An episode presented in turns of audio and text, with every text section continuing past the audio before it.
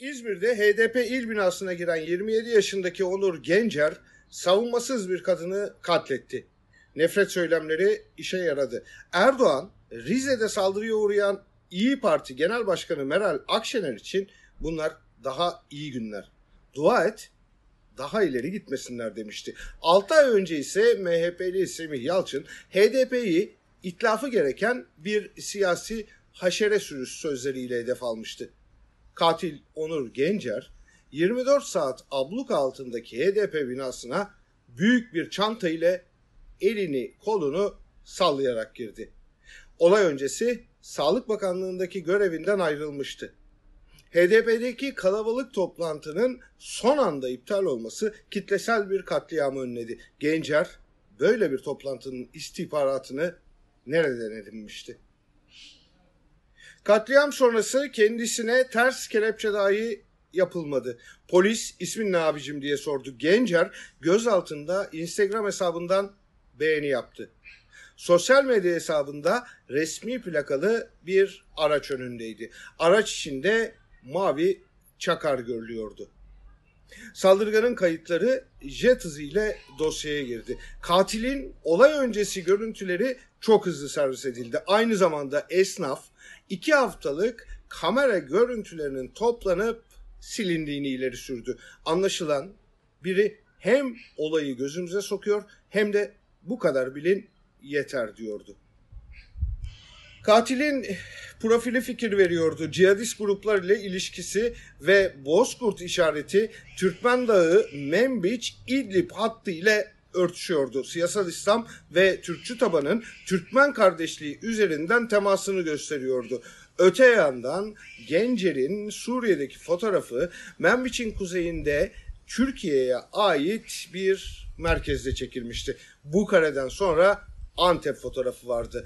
Altına görev dönüşü yazılmıştı.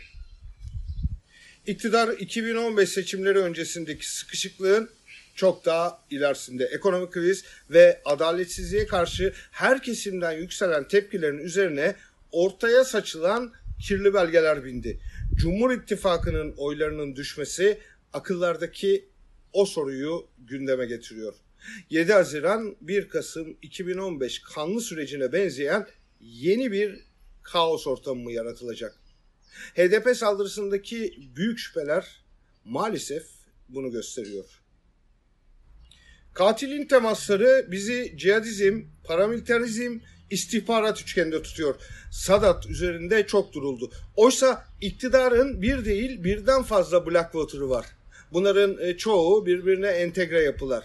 Sadat'ın yurt içi, yurt dışı faaliyetleri, İnsani Yardım Vakfı yani İHH'nin IŞİD kamplarına uzanan yardımları, dinci vakıflar ve mafyatik ilişkiler üzerinden okunan bağlar. Yardım dernekleri, güvenlik şirketleri, dinci vakıflar gibi iktidar da bu ilişkileri daima reddetti. Bu inkar aslında iç içe geçmiş odaklar ve paramilitarizmin itirafı. Çünkü genellikle yukarıdan aşağı örgütlenen bu yapılar resmi birimlerin yapamadıklarını yapmak ve kendilerini reddetmek üzerine kurgulanıyor. Olay sonrası devlet yetkilileri açıklama yapma gereği bile duymadı. Erdoğan saldırı sonrası konuştu ama olayı ağzına dahi almadı. Bir ülkenin en yetkili ağzı korkunç bir saldırının insani boyutu hakkında suskun kaldı.